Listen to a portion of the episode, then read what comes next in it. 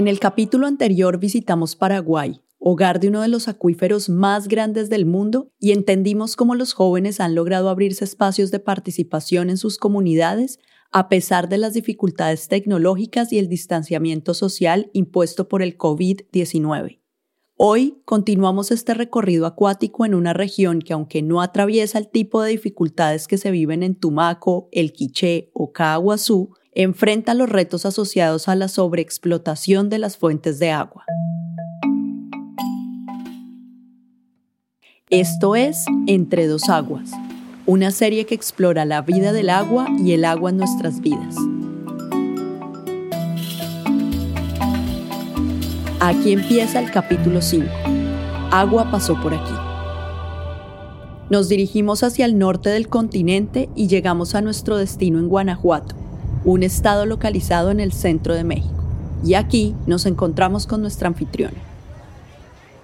Yo me llamo Laura Madrid Garduño. Soy dramaturga, directora de escena, actriz, también hago música, compongo y canto. Laura lleva más de 20 años trabajando en proyectos de arte en diferentes regiones de México. Gracias Laura por recibirnos. Te seguimos. Bueno, bienvenidos y bienvenidas a mi tierra guanajuatense.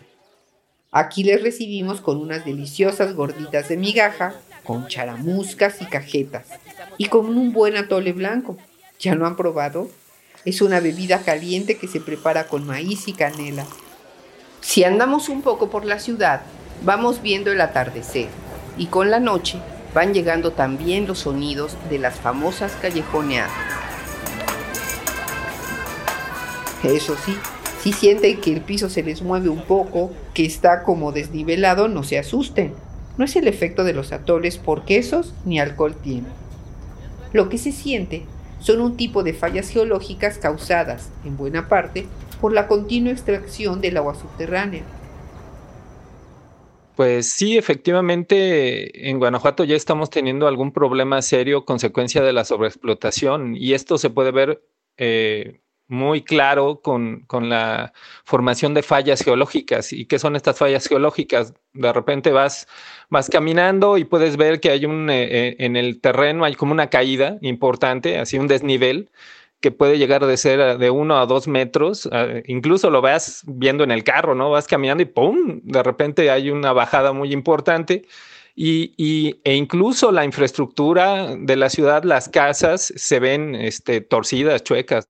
Les presento a Edgar Abelleira, director en México de Living Water International, quien lleva muchos años trabajando en el sector y nos puede ayudar a entender mejor la situación actual del agua en nuestro estado. Efectivamente, en Guanajuato tenemos un grave problema de sobreexplotación. La mayoría de los pozos de Guanajuato se usan para, para, el sector agrícola y las aguas superficiales con las que contamos están totalmente comprometidas. El agua superficial es aquella que se encuentra en los ríos como el Lerma, Chapala o Pánuco, en lagos como Cuitseo y Yuriria, o en los arroyos que nacen de la Sierra Gorda. Pero aquí en Guanajuato, la mayor parte de esa agua no la estamos usando para el consumo en los hogares. De hecho, yo diría que el 99% del agua superficial que hay en Guanajuato o de las diferentes cuencas eh, de las cuales forma parte se usa para la agricultura. Es decir, eh, prácticamente los centros de población o el abastecimiento de agua para las personas no se da con aguas superficiales, sino con agua de pozo.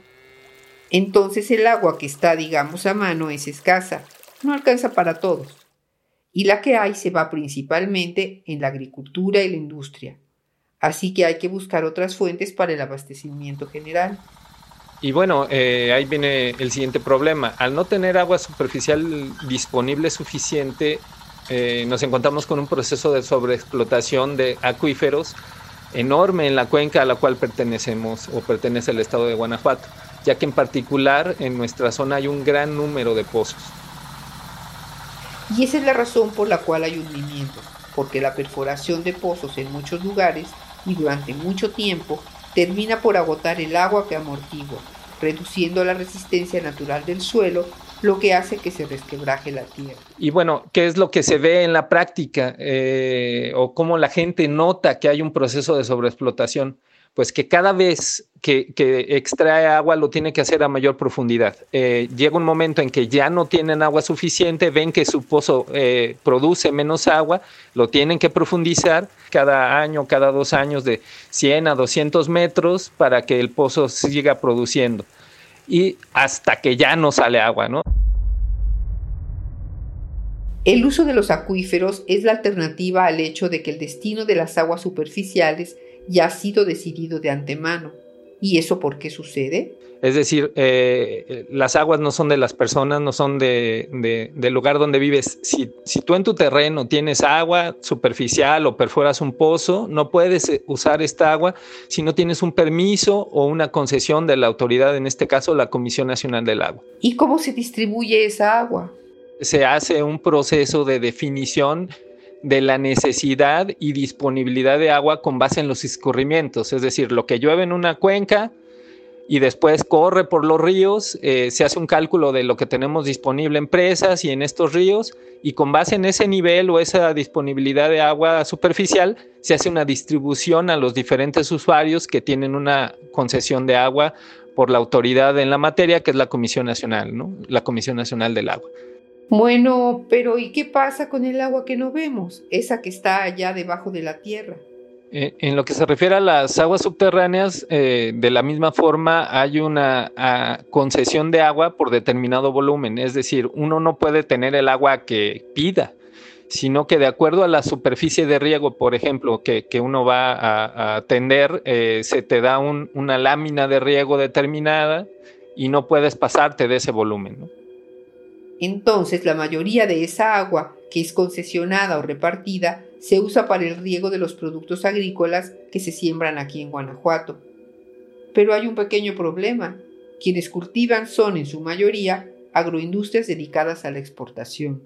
Aquellos países que tienen una agroindustria muy extensiva, como el caso de México, eh, efectivamente están exportando su agua vía productos agrícolas. Erdenec Durán es el director del programa Lazos de Agua.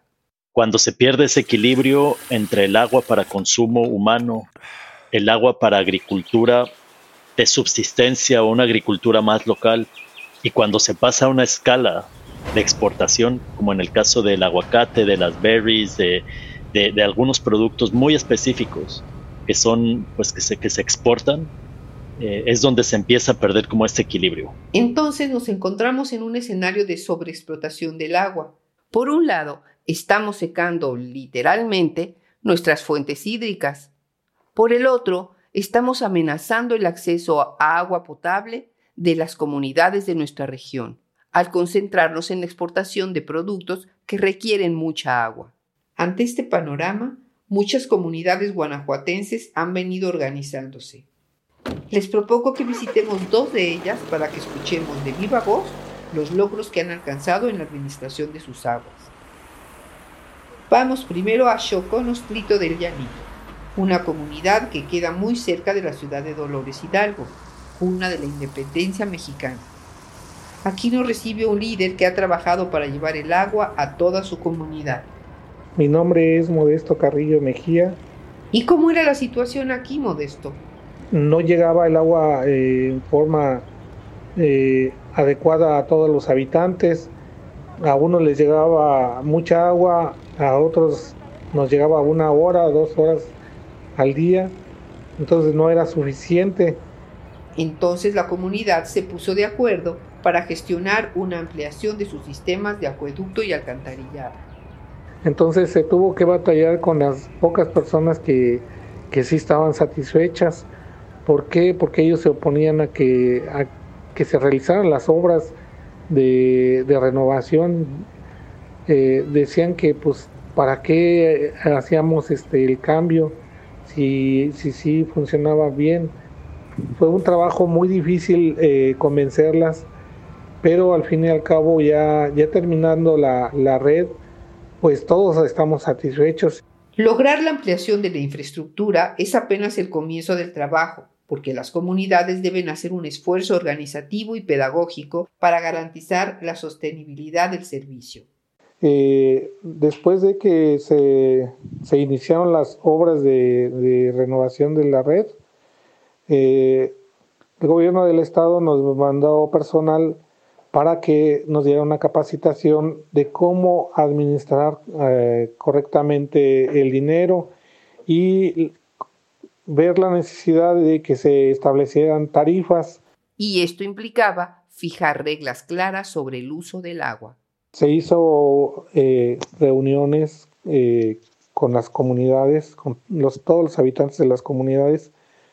en estas reuniones se tuvo que hacer un, reglamento de, de uso del agua y la administración de la red. Por supuesto, porque en un sistema democrático es muy difícil mantener contento a todo el mundo.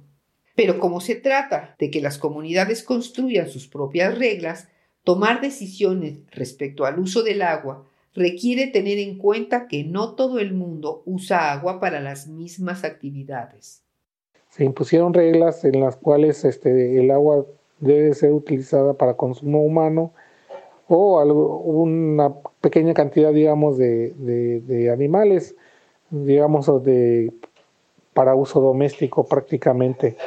Pero sí este, tuvimos conflictos con algunas personas por eso, porque no estaban de acuerdo en que, en que la tarifa fuera fija y que no pudieran darle eh, del agua potable a una cantidad de ganado, digamos, de 20 animales este, o más. ¿Y cuál fue la solución que encontraron? La tarifa de, que se impuso fue para, para cada usuario doméstico, pero para si alguien tenía más de cinco cabezas de ganado, debía de pagar una tarifa adicional de, bueno, equivalente a la de un servicio doméstico el trabajo de estos comités de agua se parece al papel que cumplen las juntas de saneamiento en Paraguay. ¿Se acuerdan? Estos comités son cruciales porque son ellos, finalmente, los que toman las decisiones sobre el uso y administración del agua.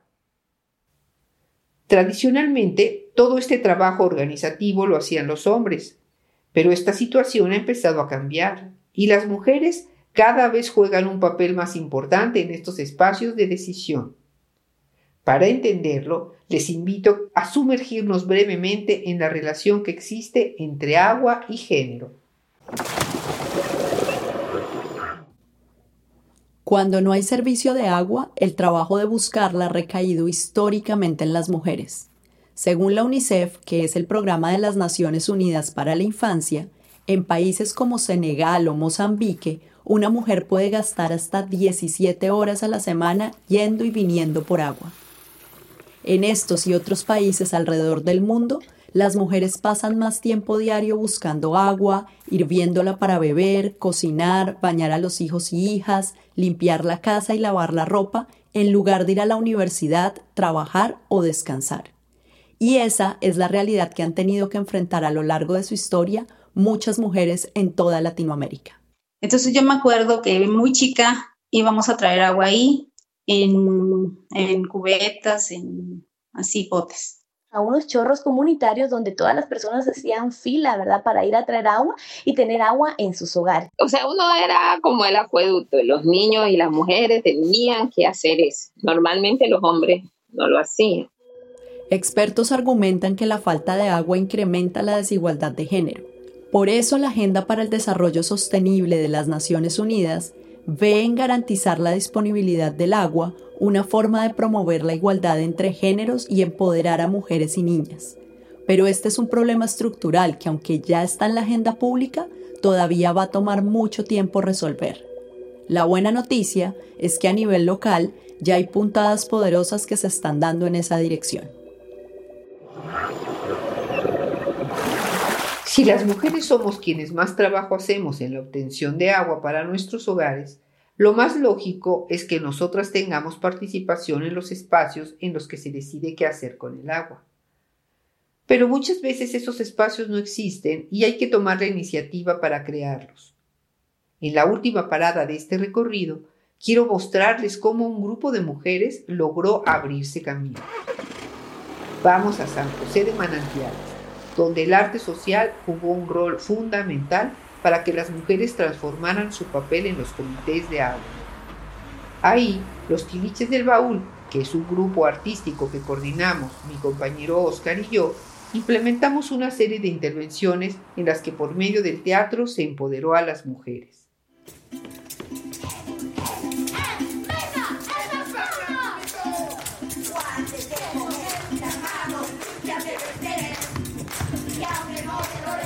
Nosotros hacemos eh, algo que se llama, en, cuestión de talleres, algo que se llama dramática creativa. Esto es un talleres en donde la gente crea su obra a partir de cero. Tú llegas, las personas no han hecho teatro, ni han hecho títeres, ni tienen acercamiento con el arte a veces de ningún tipo, más que quizá con la música un poco. Y en Manantiales nos pasó que las mujeres que participaron en los talleres eran madres muy jóvenes que ya habían tenido un acercamiento a la tecnología. Ellas usaban mucho su celular, se comunicaban por WhatsApp y estaban muy conectadas entre sí e interesadas en lograr un cambio en su comunidad. Mi nombre es Ana Clara Arisa García, soy la tesorera del Comité de San José de Manantiales y pertenecemos al municipio de Juventino Rosas, Guanajuato. Este, mi nombre es Cintia Ivette González Villegas, eh, y soy la vocal del Comité de Agua de aquí de la comunidad. Mi nombre es Rosalba Almaraz Vargas y soy la secretaria. Mi nombre es Natalie Karina González Villegas este, y soy presidenta del Comité del Agua Potable de aquí de mi comunidad. Aunque en Manantiales hace tiempo existe un acueducto que lleva agua a todos los hogares, hay ocasiones en que se descompone y cuando el agua no llega a casa, pues son las mujeres quienes tienen que responsabilizarse. La mayor parte del tiempo estamos solas en nuestras casas, entonces somos las que tenemos que buscar los medios y trabajar para, para poderlos tener, como en este caso lo del agua, o sea, nosotros sabremos de dónde y cómo la acarreamos cuando no la hay, porque el marido, bueno, en mi caso, francamente el mío no, en ese aspecto no, no me ayuda, no coopera conmigo, como que él su trabajo y hasta ahí y yo me encargo de todo lo demás y creo que mis compañeras por igual. Y sucedió que ellas no estaban de acuerdo en cómo se estaba manejando el comité. No nos daban cuentas de nada, no nos hacían juntas, no nos daban corte de caja, pues fue lo que como que la gente se empezó a molestar y, y, decidimos pues este pues hacer una junta toda la gente y, y proponer otro comité. En este caso pues nos propusieron a nosotras. Lo que hicieron esas mujeres fue muy estratégico sobre todo en un ámbito en el que los hombres siempre han tenido el poder de decisión. En vez de quedarse con el enojo de no ser escuchadas, ellas mismas forjaron una manera productiva de participar, y lo siguen haciendo, aunque no siempre cuenten con el apoyo de sus esposos. Pues yo soy, yo sí tengo un poquillo de problemitas, porque como es bien hambriadito, bien tragón, este, siempre ya te vas y no me vas a dejar de comer, y, y como ya sabe que cuando me salgo es de, de, este, de, de horas, pues, no de un ratito, así tardamos luego hasta cuatro o cinco horas. Pues que son como dinos, este, porque, pues como que no quiero que andes allá, pero a ver cómo le haces para que me traigas agua para acá. Entonces, como que quieren que haga uno magia, pero pues no. Al principio, este sí era, pues algo como que frustrado porque nosotros nos mortificábamos en el que ahora se van a enojar porque ya te tardamos mucho en la junta o tenemos que salir más seguido o sea cositas y cositas como que van surgiendo, pero ya ahorita como que ya se hicieron a la idea de que pues tenemos que asumir el cargo y, y ni modo, nos echamos un compromiso y tenemos que sacarlo adelante y como que ya, ya creo que yo ya nos apoyan. Las mujeres conquistaron espacios en los que su participación estaba siendo relegada. También fue importante el hecho de que la misma comunidad sintió que con la llegada de las mujeres a ese proceso había algo positivo que beneficiaba el interés colectivo. Mientras la, la comunidad no nos quite, nosotros vamos a seguir trabajando. El arte hace que ellas se sientan con el valor, la fuerza y la autoestima para tomar el control sobre una actividad que, como el agua, las implica directamente. Pues en, en lo personal, este es una experiencia pues bonita, porque aprende uno muchas cosas. Este, pues, bueno, en, eh, por ejemplo, yo este, era un poco, pues yo pienso que más tímida. Eh, yo como que no hablaba mucho con la gente, yo, pues yo casi no salía. Igual ahorita no salgo, ¿verdad? Pero, pero ya platico más, ya platico más, ya este, ya me desenvuelvo un poco mejor. Y pues sí, sí, sí es bonito participar en estas cosas. A mí sí me gusta mucho. Muchas gracias Cintia, Clara, Rosalba y Karina por compartir su historia. Y con ellas va terminando nuestro recorrido por Guanajuato. Espero que se animen a visitarnos, les recibiremos con mucho cariño. Gracias, Laura. Con esto que nos cuentas es posible entender que alrededor del agua confluyen muchas cosas que no solo tienen que ver con la higiene y la salud. Es como si el agua nos convocara también para pensar en la participación, en la democracia, en la equidad y en la justicia.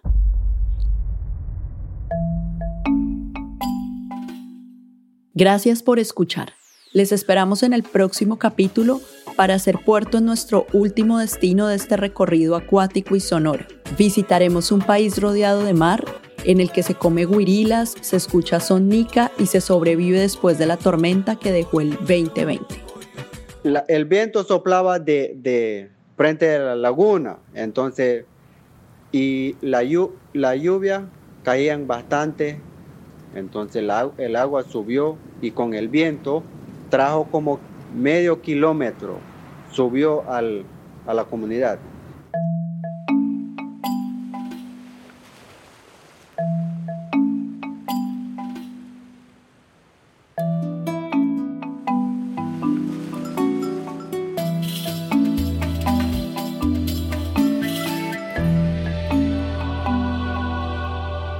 El proyecto Guanajuato implementado por Living Water International en colaboración con la Comisión Estatal del Agua de Guanajuato, SEAC, y la Comisión Nacional del Agua, CONAGUA, es el proyecto en México de Lazos de Agua, programa del Banco Interamericano de Desarrollo, Fundación Coca-Cola, Fundación FENSA y Fundación Wandrop. Visítenos en lazosdeagua.org.